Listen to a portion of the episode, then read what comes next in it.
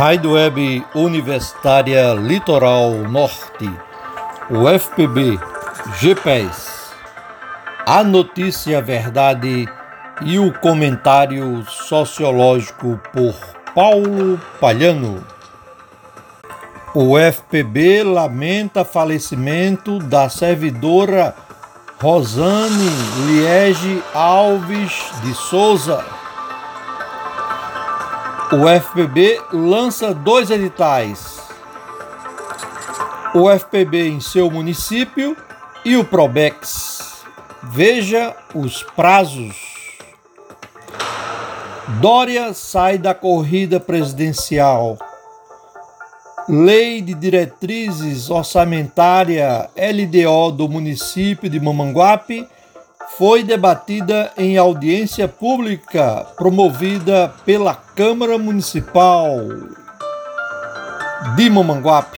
Nota da DUF-PB protesta contra a PEC 206-09, que prevê a cobrança de mensalidade nas universidades brasileiras.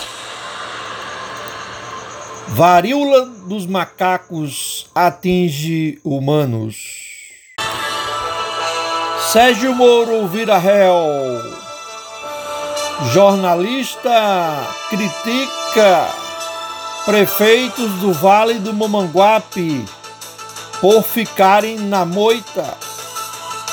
João Azevedo prometeu, ficou só nas palavras mas os prefeitos nada dizem sobre as verbas que não chegaram aos municípios do Vale do Mamanguape. A UFPB lamentou o falecimento da servidora Rosane Liege Alves de Souza, ocorrido no último domingo, dia 22 de maio. Rosane era doutora, mestra e graduada em engenharia química servidora da UFPB desde 2019 e atuava como técnica no laboratório de gastronomia no Centro de Tecnologia e Desenvolvimento Regional da UFPB. Natural de Campina Grande, iniciou sua vida profissional como servidora pública no IFRN, onde atuou como professora substituta e posteriormente foi aprovada para o cargo de técnico em laboratório naquela instituição de ensino.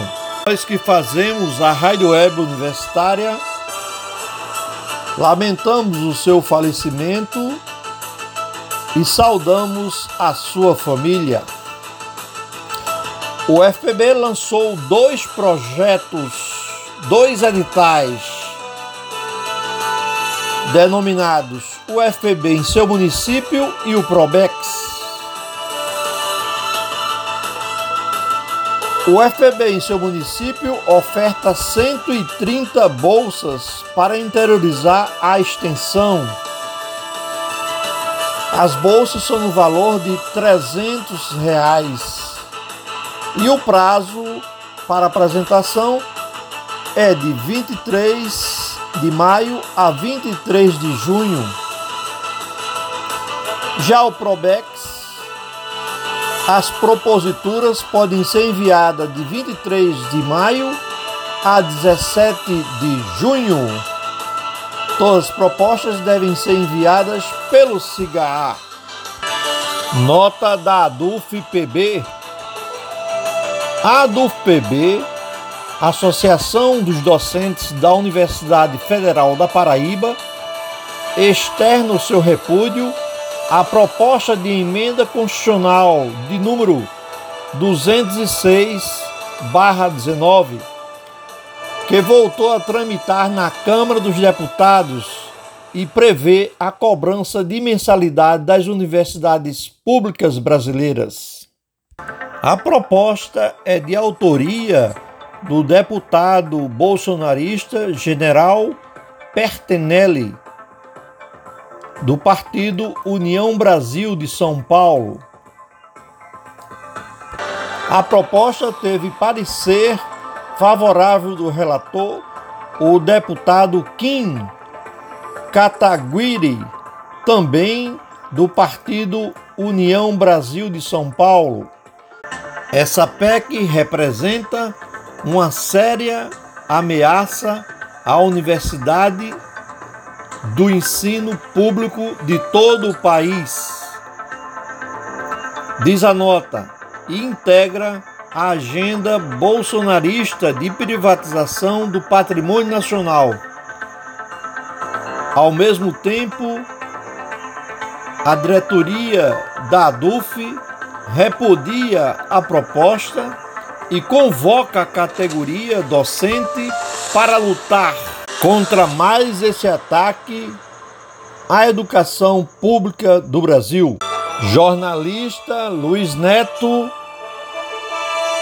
revela em seu programa o protesto e comenta o fato dos prefeitos não se posicionarem diante da falta de recursos, da falta de obras que o governo do estado, João Azevedo, prometeu aos municípios do Vale do Mamanguape.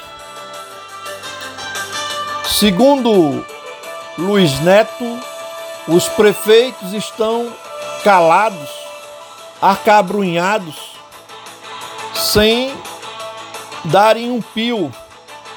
Vamos escutar o que o jornalista Luiz Neto falou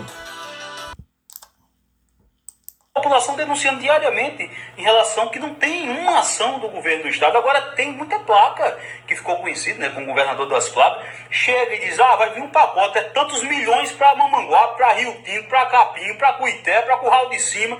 Aí a gente vai perguntar aos prefeitos locais: chegou, e chegou nada. E por que você não fala? Eu não posso falar, não, porque se eu falar, a gente é aliado. Tem alguns, né? Tem, alguns, tem alguns e dizem, e dizem, né? Estamos na esperança ainda que chegue. Agora não tem nada.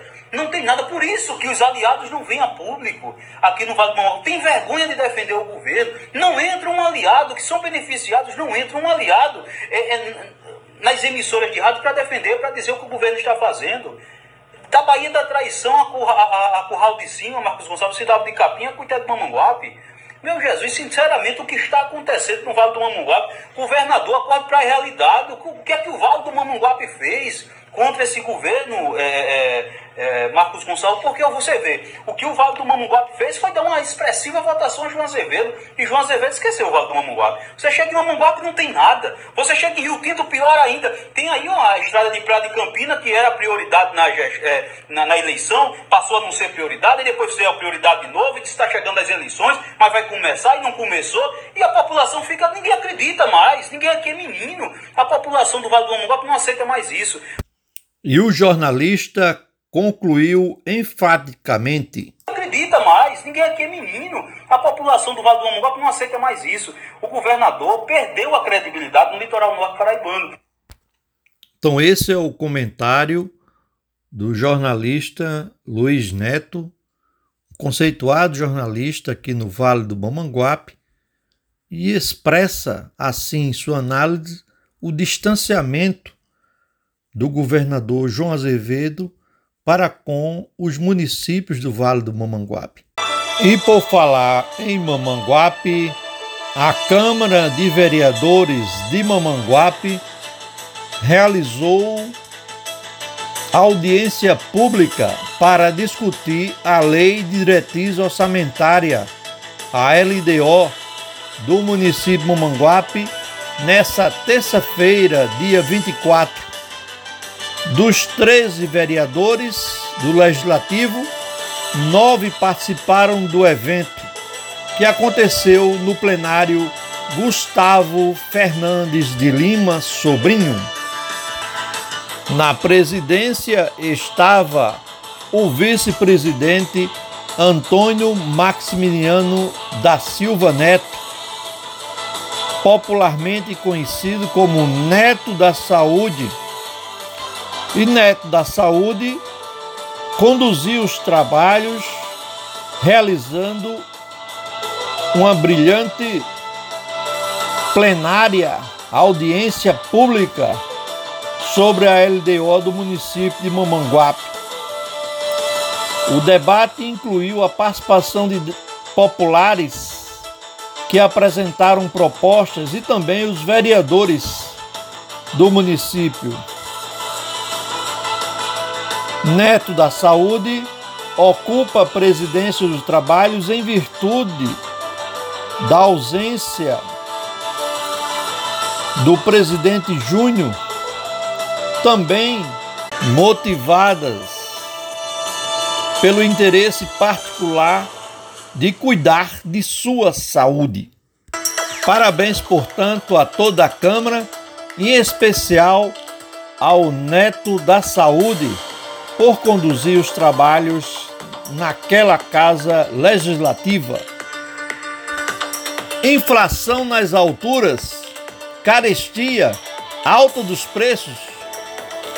A família brasileira não vê a luz no túnel da economia. Exatamente isso. A inflação está nas alturas. Existe a presença da caristia, da alta dos preços. Uma bandeja de ovos chegando a 21 reais. Não há luz no fim do túnel para a família brasileira, sobretudo a família trabalhadora que observa seu dinheiro sumindo, comprando menos itens diariamente e tendo de reduzir os produtos para sua subsistência e reprodução humana. A inflação corrói o bolso da família brasileira. Será que a culpa é o preço da gasolina e do óleo diesel? O setor foi muito impactado pela pandemia, é verdade, e pela crise e pela guerra entre os países. E por que o álcool? Porque o álcool produzido nos canaviais brasileiros também está lá nas alturas. Para ter-se uma ideia, 77,7% das famílias brasileiras afirmam que chegaram ao final do mês de abril com dívidas a vencer. E três de cada dez populares atrasaram suas contas no mês de abril. Os dados são da pesquisa da Confederação Nacional do Comércio de Bens e Turismo e da pesquisa individual e inadimplência do consumidor. O cartão de crédito encabeça a lista dos débitos a vencer. 88,8% das famílias sofrem com o cartão de crédito. A segunda principal modalidade os carnês das lojas, com 18,2%, seguido dos financiamentos de carro, 11,2%, crédito pessoal, 9,4% e o financiamento de casa própria, 8,3%. Recordando um pouco, o IPCA Lá no Plano Real, em 1994, atingiu 1,62%. E nos últimos 12 meses, nos últimos 12 meses, o IPCA acumulou 11,3% de aumento. Já pensou? Outro detalhe interessante: 69% das compras feitas em cartão de crédito são destinadas necessidades básicas como alimentos e as compras em supermercados. 42% são realizados para aquisição de roupas e eletrodomésticos. 41% para remédio e tratamentos médicos. Além disso, foi constatado que 85% das pessoas em débito têm o sono prejudicado por causa das dívidas e 76% passaram a ter dificuldades para se concentrar no trabalho. Política. Sérgio Moro vira réu. O ex-ministro Sérgio Moro, do União Brasil, o partido que quer cobrar mensalidade nas universidades brasileiras, se tornou réu nessa segunda-feira 23 em uma ação interpretada por deputados do Partido dos Trabalhadores, que está tramitando na segunda vara civil de Brasília. Os autores questionam a atuação do ex-juiz na extinta Operação Lava Jato e cobram indenização aos cofres públicos. O juiz responsável pelo caso, Charles Frazão de Moraes, determinou a citação de Moro nessa segunda-feira para que ele apresente a sua defesa e intimou o Ministério Público Federal para que tome conhecimento da denúncia. Moro afirmou que a ação, é resível e que a decisão do juiz para citá-lo não envolve qualquer juízo de valor sobre a ação. Os deputados do PT, ao entrarem com a ação em 27 de abril, acusam Moro de ter cometido atos gravemente violadores da moralidade administrativa, da legalidade e da impessoalidade, o que caracteriza, segundo eles, desvio de finalidade e prejuízo ao interesse público. Então Moro está aí com essa para responder à justiça em mais um capítulo de sua vida administrativa. Só para lembrar, Lula teve 26 processos anunciados e julgados por Sérgio Moro. E Lula foi inocentado de todos pela justiça, daí concorrer à presidência da República. Preço dos combustíveis em alta. Preço dos combustíveis em grande debate nacional. Jair Messias Bolsonaro conseguiu, em sua eleição, manifestar sua posição que controlaria os preços do petróleo, gás de cozinha, diesel, gasolina, lubrificantes. E foi eleito com esse discurso radicalmente. Porém, naquela época, o Lula se pronunciava de modo diferente. Vamos escutar. Os nossos problemas, então, para a gente tentar discuti-los aqui, aproveitar a presença do senhor para discuti-los também. Essa entrevista foi na Rádio Bandeirantes, em 13 de julho de 2021. Vamos lá. Disparou, a energia elétrica disparou. O, hoje a Petrobras ela toma suas decisões de preço baseada no mercado e a Eletrobras está sendo privatizada, inclusive tem de medida provisória sobre a privatização da Eletrobras hoje, no Diário Oficial.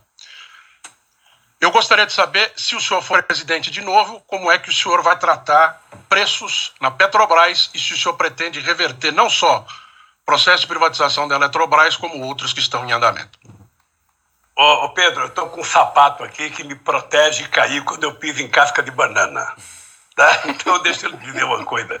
Primeiro, eu acho um total absurdo o Brasil aumentar o preço da gasolina e do óleo diesel quando nós somos autossuficientes. Era possível você ter preço internacional quando o Brasil era importador de petróleo, era importador de óleo diesel, era importador de óleo cru, mas o Brasil é autossuficiente. O pré-sal é uma das a mais importantes descobertas de petróleo do século XXI. Então não tem nenhuma explicação aumentar o gás, nenhuma explicação aumentar a gasolina aqui dentro, e a gente importando gasolina dos Estados Unidos. O Brasil era exportador de gasolina. Isso chama-se. Sub... Isso chama-se submissão. O Brasil era exportador de gasolina. Pois bem, o tempo passou e nesse dia 24, Lula voltou a falar sobre a posição que o Bolsonaro vem assumindo diante da troca de diretores da Petrobras. É o quarto diretor que Bolsonaro troca. Vamos escutar. Não adianta o Bolsonaro trocar presidente, ele tem que trocar de postura. Ele precisa ter coragem de assumir a presidência desse país de, de, de, de, de verdade. Precisa parar de acreditar que a fake news que ele faz todo dia, toda semana de manhã, vai sustentá-lo por muito tempo. Olha, ele pode fazer uma reunião com o Conselho Nacional de Política Energética, trazer a Petrobras para a mesa, traga o Conselho da Petrobras e decida que o preço não será dolarizado. Que nós não vamos pagar o preço internacional, nós vamos pagar o preço do custo da gasolina aqui no Brasil. O Bolsonaro para parar de falar bobagem precisa falar de, de, de, de, ficar dizendo que tem vontade de dar um murro na mesa. E não é trocando o presidente, não. A Petrobras é tão importante, assuma ele a presidência da Petrobras. O que ele tem é que ter coragem. Porque, na verdade, o que ele tem é o rabo preso. É o rabo preso aos preços, sabe, internacionais. É por isso que ele não tem coragem de mudar. Esse é o debate mais quente do momento o controle de preços.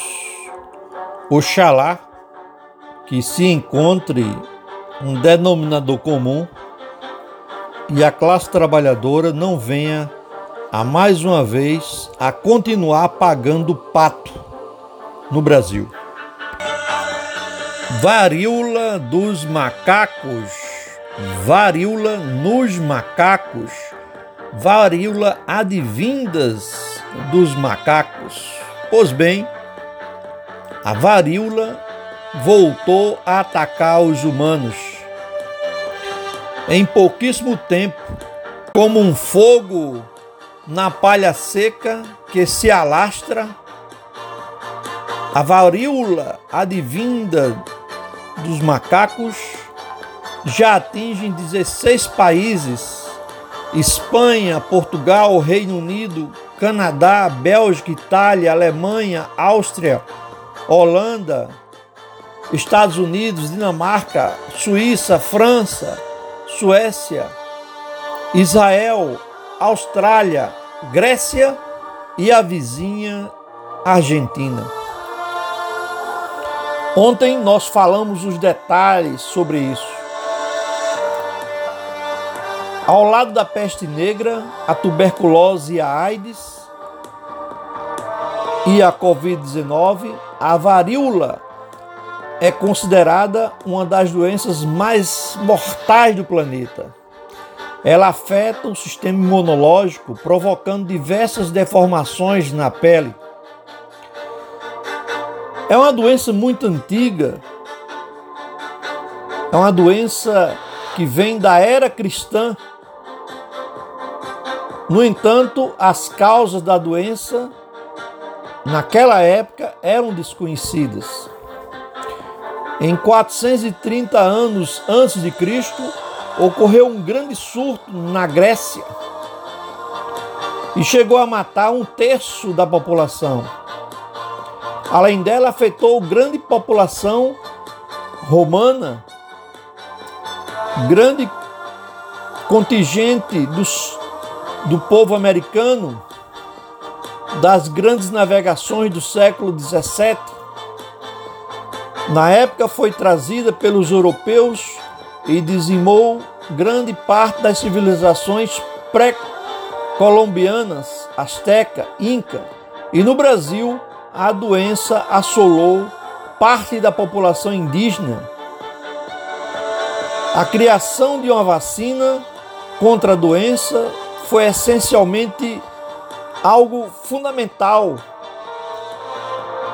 Foi ela descoberta pelo médico britânico Edward Jenner, que viveu no período de 1749 a 1823, portanto, no século XVIII. O primeiro caso da varíola no Brasil ocorreu em 1563, na ilha de Taparica, na Bahia. E no século XIX foi trazida para o Brasil novamente em 1904 ocorreu no Rio de Janeiro a revolta da varíola, que representou uma rebelião popular. O médico Oswaldo Cruz, diretor de saúde pública na época, foi contratado para combater a varíola. Assim, foi imposta a vacinação de forma obrigatória contra a doença em todo o território brasileiro. A população se recusava a tomar a vacina. Portanto, a campanha foi realizada contra a vontade do povo, mas para prevenir a vida do povo. E houve uma rebelião que denominou revolta da vacina. Eram pessoas que não queriam tomar a vacina contra a varíola. Em 1962, o Ministério da Saúde criou a campanha nacional contra a varíola. Em 1966, foi criada a campanha de erradicação da varíola, que apresentou resultado muito expressivo cerca de 80% da população foi vacinada no Brasil. Os últimos episódios da varíola no Brasil aconteceram no início de 1970, no Rio de Janeiro. Agora, nossos olhares se voltam para o mundo para o noticiário que acontece no mundo e nos traz a informação sobre os acontecimentos da varíola no mundo. Devemos ficar sintonizados e também alerta, sobretudo com a chegada de pessoas que vêm do exterior. É preciso prestar muito atenção à saúde e, em caso de qualquer anormalidade, comunicar-se imediatamente com as unidades de saúde. Amanhã traremos mais informações sobre a varíola que atinge os humanos nesse ano de 2022 em diversas partes do mundo. Rádio Web Universitária Litoral Norte, UFPB, a notícia é verdade perto de você e o comentário sociológico por Paulo Palhano.